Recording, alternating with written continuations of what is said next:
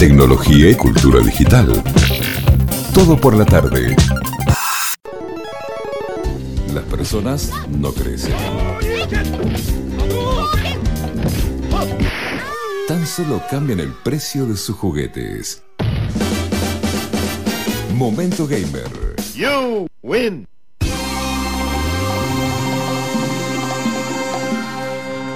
Ahora sí, momento gamer. De la mano de arroba fichinesco, Ignacio es ahí que ya está conectado. ¿Estás por ahí, Fichi? Hola, hola. Ahí está, ahora sí estás. ¿Cómo estás, Fichi? Bien, bien, bien, Bien. Acá, acá estoy, acá. Una semana tranquilita para el gaming, pero, pero no para las- los negocios periféricos del gaming. Bueno, pero es que el mundo del gaming es muy amplio. Hay, hay mucho que está pasando. Hay mucha gente craneando. No, eh, no nos podemos perder ninguna noticia. Así que menos mal que te tenemos a vos.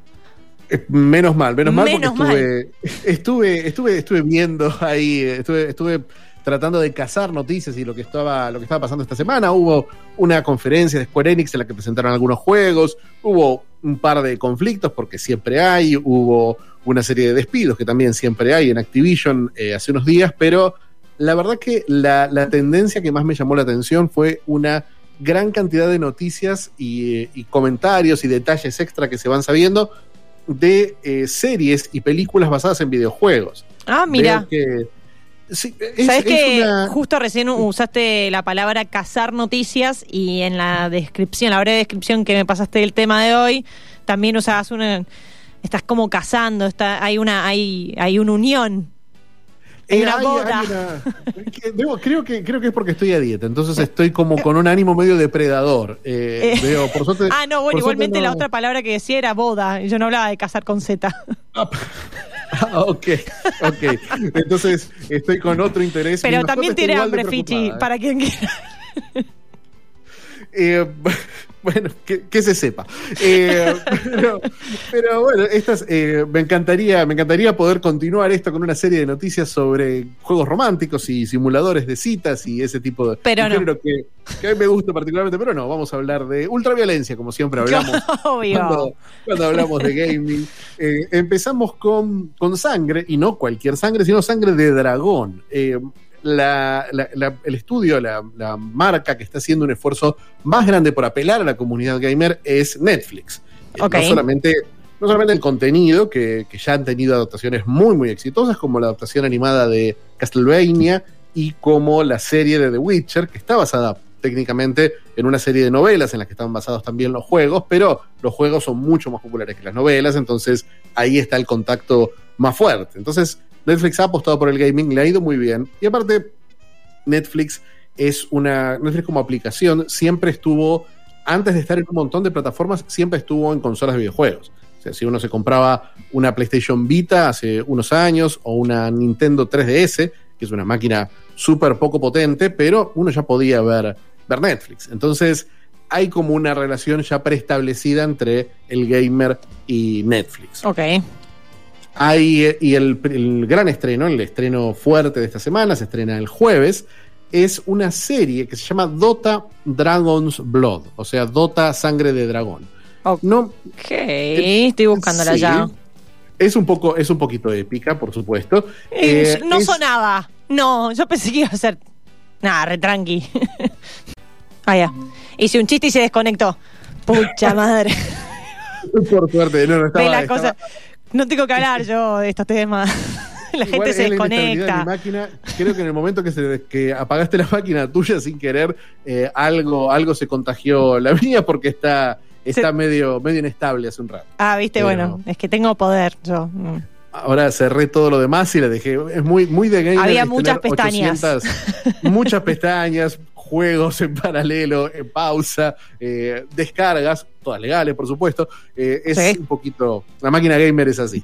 Eh, esta serie, Dota, Dragon's Blood, no es un nombre que sea muy, muy conocido entre los que no son muy gamers, o sea, es un juego multijugador.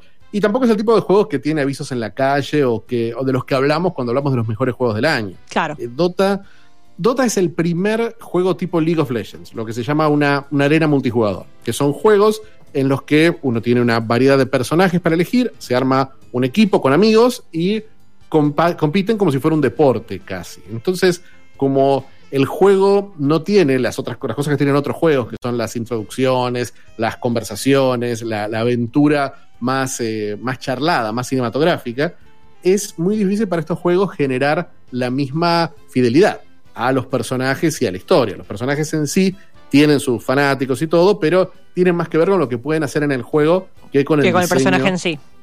Exacto. Entonces, eso es, ese es el, el- ese es el interés de estos estudios. No solamente generar un producto que, bueno, que para Netflix va a ser exitoso o no, sino también poder darle otro, eh, generar otro contacto con estas marcas, hacer lo que se llama construcción de mundo, el world building, que es que es que la marca se mantenga viva más allá del juego. Entonces eso es lo que Sí, desarrollar hacer el universo. desarrollar un universo, la mitología. Es como el gamer es muy pretencioso, así que dice la mitología cuando habla, cuando habla de estas cosas. Y esto, esto es una apuesta interesante, es una serie animada que tiene un tiene muy, muy el estilo de Castlevania, es un, es, a, a simple vista parece un anime, pero no es, no es japonesa, está desarrollada en Estados Unidos por un guionista, Ashley Miller, que hizo, que escribió las películas de Thor, escribió eh, un par de X-Men, escribió Fringe, o sea, es un guionista que viene de ese lado, de los universos compartidos, de la ciencia ficción, Sí. de la fantasía, de los superhéroes. Es, es una apuesta grande. La producción, la producción es de estudio Mir, que es un estudio que está en Corea eh, del Sur, en Seúl, y eh, es el estudio que hizo eh, La leyenda de Korra, que fue la secuela de Avatar, que hizo la nueva versión de Voltron, eh, que hizo, que está haciendo ahora una película eh, basada en Witcher, animada, Ah, y también hicieron. También película. eh, tal- también película. Hay mucho, hay mucho. De Witcher se viene muchísimo. Se viene una, una segunda temporada muy pronto y se viene una película animada, dos películas animadas en realidad. Una de animación tradicional y una de animación 3D. Eh, esta es la de animación tradicional, la de Estudio Mir. Que también hizo, eh, empezó su carrera este estudio con videos promocionales de League of Legends, que es la competencia de, de Dota. Y la verdad que el- los trailers se ven bastante bien, son muy charlados. Hay como, hablamos de mitología, los trailers son casi 100% mitología. No se ve mucha acción, no se ve mucha, no se ve mucho los personajes, se ve ese, ese esfuerzo de construir y expandir el mundo. Se nota que es algo que está hecho para los fanáticos y para los curiosos que no se enganchan específicamente con el juego, con la parte de juego, pero quién sabe si por el lado del mundo se enganchan. Claro, o sea, porque- no lo hacen demasiado específico para que. para que, eh, especi- por eso que decís, para que quien de repente no jugó el juego o no le interesa, igualmente se enganche.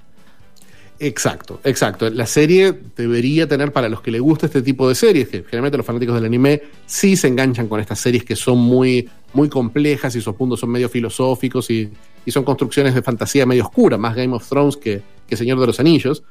Ese, ese público probablemente se enganche. La verdad que se ve bien. El producto se estrena este jueves. Es una, una- una primera temporada.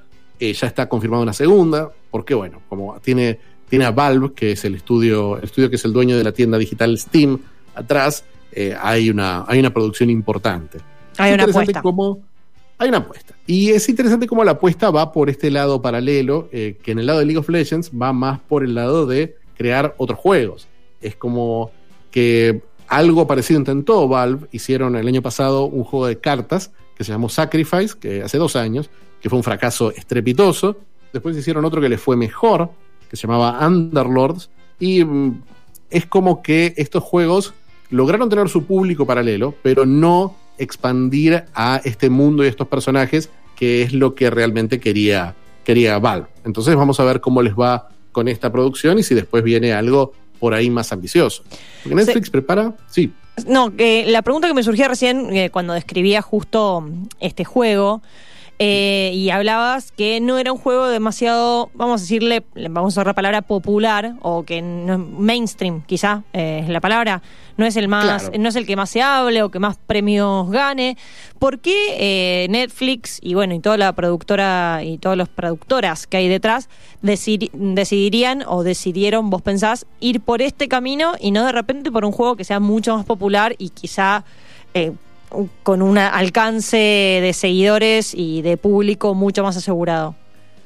Eh, mira, eh, lo que tiene este público es que lo, que tiene este juego es que no tiene un público, tiene un público muy muy grande, pero es un público de nicho, es un público cerrado, un público que solamente juega este juego. Claro, claro, ¿Cómo claro. pasa con, con League of Legends? Y es un público de millones de jugadores. O sea, es un público ferviente que ya tiene ese regalito que es esta serie y esa opción de por ahí expandir el mundo a otra gente, que es lo que más le interesa a, eh, a Valve, el estudio que produce el juego. Pero al estudio- a Netflix le interesa agarrar a esos, a esos dos millones de espectadores fieles de este producto y engancharlos con algo que por ahí no se pondría en Netflix porque están todo el día jugando Dota, entonces ¿para qué van a querer ponerse Netflix?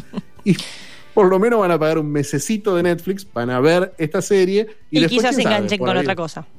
Quizás se enganche con otra cosa porque el que le gusta el gaming tiene, ah, tiene estas propuestas, tiene Castlevania, tiene varias de estas, de estas otras series y preparan unas 10, 12 series animadas basadas en videojuegos, entre ellas una de Tomb Raider, animada, también van a, van a sacar, una de Devil May Cry, de los creadores de Castlevania, Ujú. una versión de Sonic nueva, todas estas animadas. Eh, una de Cyberpunk, que bueno, veremos qué pasa ahora, como Cyberpunk está medio, medio sacudido. Eh, una de Cuphead, que es un juego que a su vez está inspirado en las animaciones tipo Betty Boop de los 30 Apa. entonces, la animación se ve fantástica. Y aparte, una de Resident Evil, que hace rato que vienen haciendo películas basadas en Resident Evil, pero ahora van a hacer una serie animada también, que tiene una cosa que, para mí, la diferencia de todas estas otras series, incluyendo la de, la de Dota, que es que es, es lo, que, lo que los gamers llaman canon.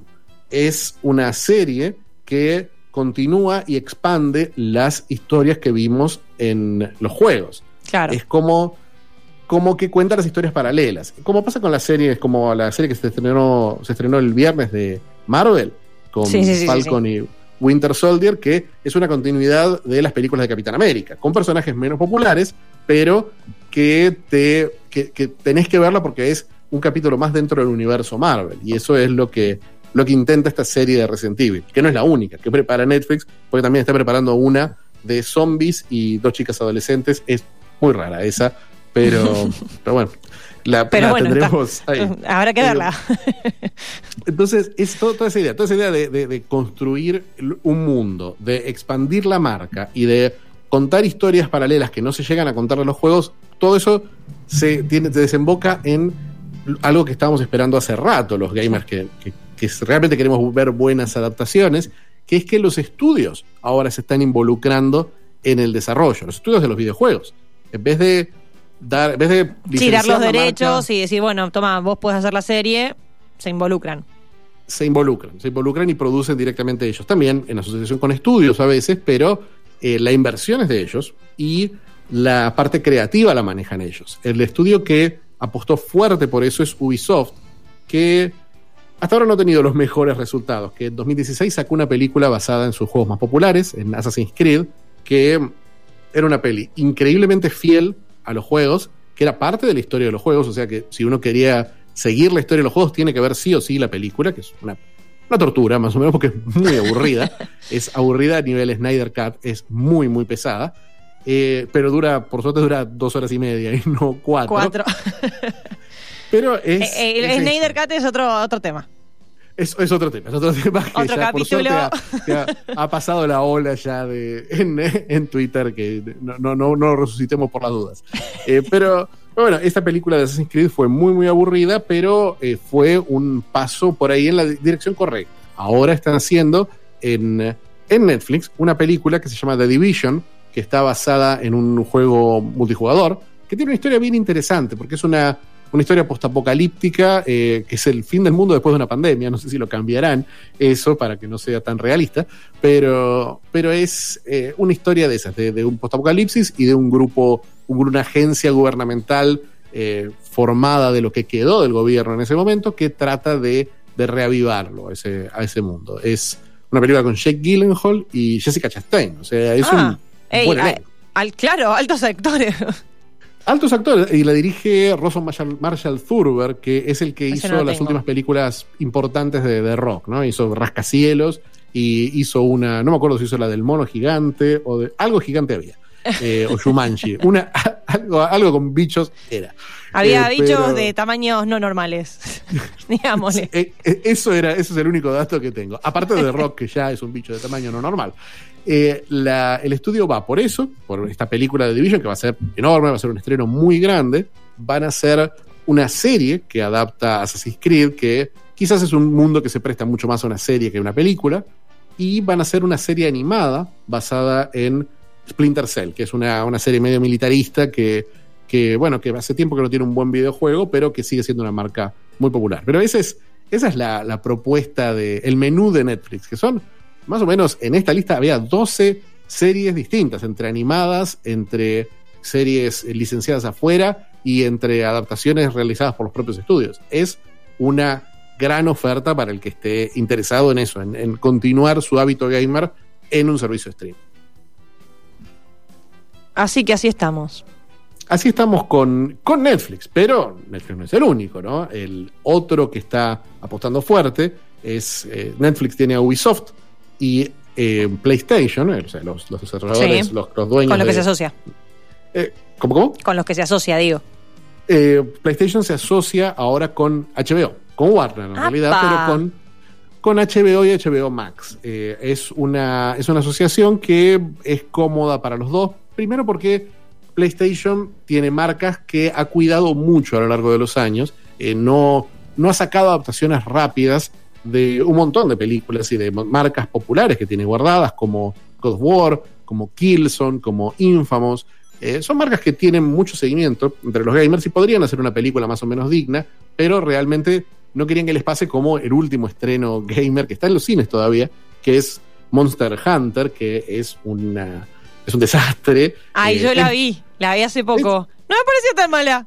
Era O una- es una película de un videojuego, o sea, Es tipo, una película de videojuego, ta- Bajemos un poquito las expectativas, ¿no? Es como, eh, Sí, ¿qué sí, sí. esperábamos también? Un Martín, no sé, un Martín Fierro, que- no. Y es, eh, eh, quizás sean las expectativas de los que amamos los juegos de Monster Hunter y que esperábamos una adaptación un poquito más directa, que no. Eh, imagínate que los Monster Hunter no tienen esos soldados, no tienen absolutamente nada de eso, de los, del viaje de estos, de estos personajes al mundo de Monster Hunter. Es solamente el mundo de Monster Hunter. Entonces, es como. Es como, qué sé yo, como que te gusta Pokémon, pero te hace Detective Pikachu. Y vos decís, bueno, pero ya había historia para contar en Pokémon. ¿Por qué me tenés que contar una historia que no tiene nada que ver? Y esta Monster Hunter, a mí, o sea, a mí me gustan mucho las películas malas. Entonces, eh, no, no sé si soy el público indicado, porque ya a mí me gustó Monster Hunter, pero es una película que, que no, es, no, no va a elevar el cine, que es lo que quiere hacer PlayStation con sus marcas. O sea, el gamer es- es pretencioso. Es lo que es. Es lo que es. Es lo que es. Es lo que es. Es lo que Es Sigamos repitiéndolo hasta que nos es. convenzamos. Es lo que es. Es lo que es. Es lo que es. Es lo que es. Es lo que es. Pero eh, lo, que, lo que no es es de Last of Us, que es una marca que venimos hablando desde el año pasado, que programa por medio hablamos de Last of Us, que es quizás el videojuego más, más prestigioso de todos, aunque es una historia de zombies tipo Walking Dead, pero es eh, un poquito mejor que, que The Walking Dead y muy, muy, muy querida en el ambiente gamer. Se ha llevado todos los juegos, los premios a juego del año. eh, sus personajes son íconos absolutos.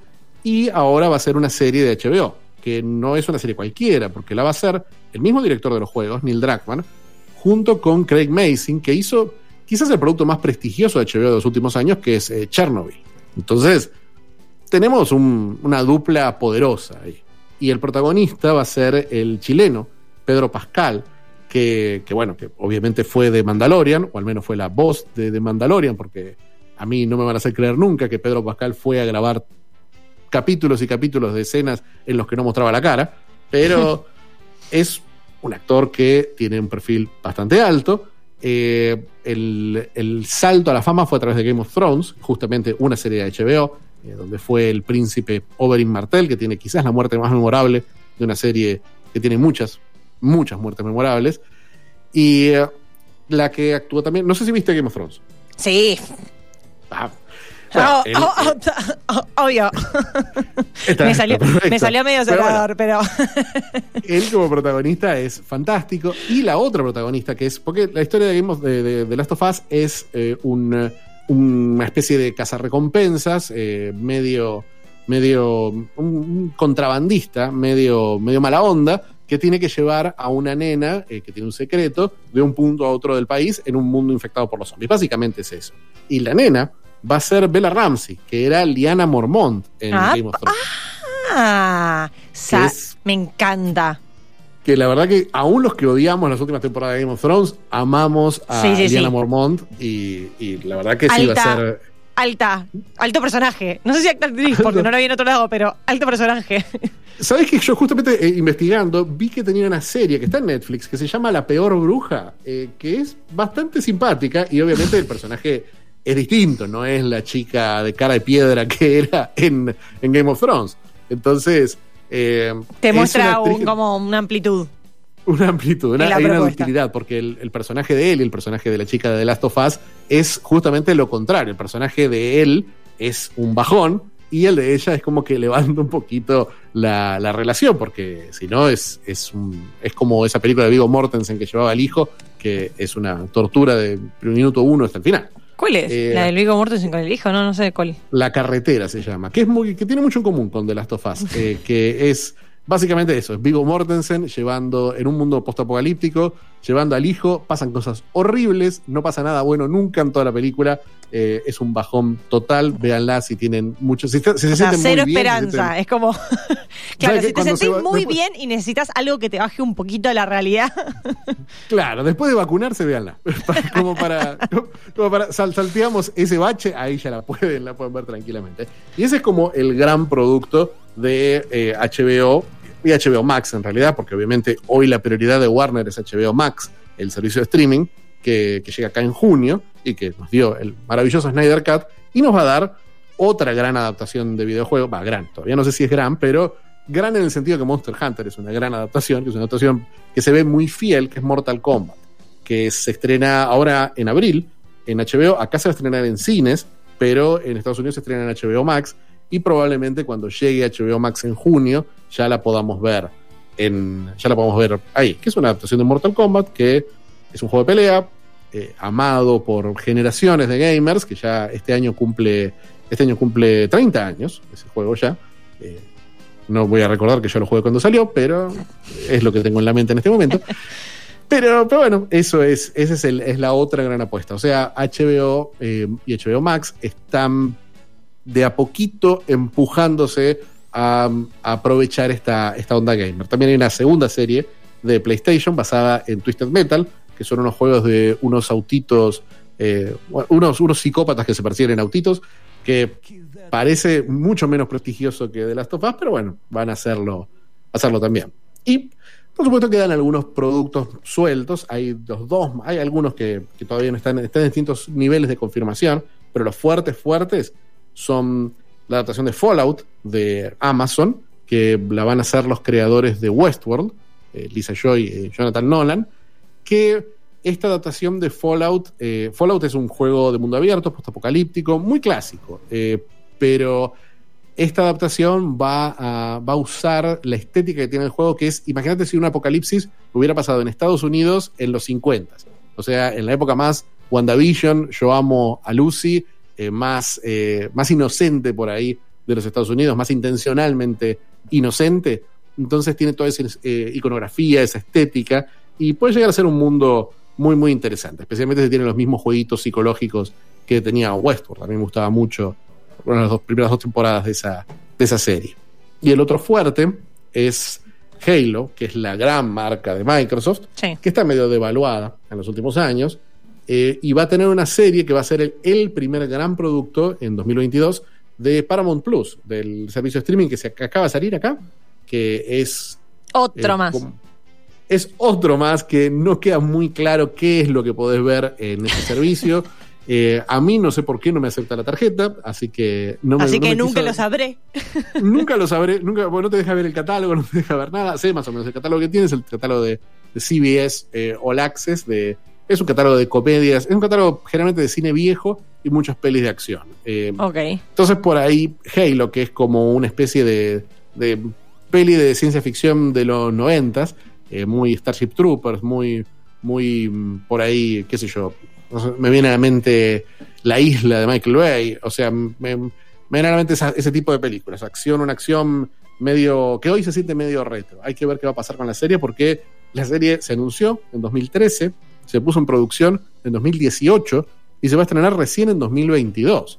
O sea, en 2018 Falta. ya sabían el director, los actores, todo, pero, pero bueno, Eh, es más, eh, empezó, se puso en producción en un canal que ya no existe y se va a estrenar en un canal que no existía cuando se puso en producción. Así de, así de rápido se mueve este mundo. De rápido y de lento, ¿no? Porque qué loco eh, pensar en algo a cinco años hoy en día. Como en el 2018 empezaron, en el 2022 se va a estrenar y son todas siempre fechas estimativas, porque bueno, 2022 andás a ver qué te cae en el medio. El año pasado nadie, nadie se esperaba la cuestión. o sea, de repente Andás a ver. 2022, 2027. Es, un, es mucho tiempo.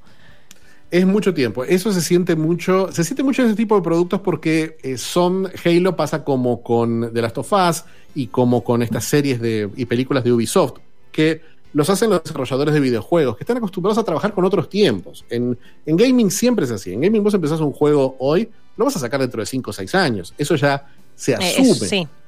Entonces es, como que apuestan a algo medio seguro de mercado, pero en televisión y streaming realmente no hay forma, no hay forma de trabajar así, con esa, con esa lentitud y con ese Esos volver y volver y volver a, a repetir lo mismo. Entonces, mientras más cerca están los estudios de gaming, más lento van esos, esos proyectos.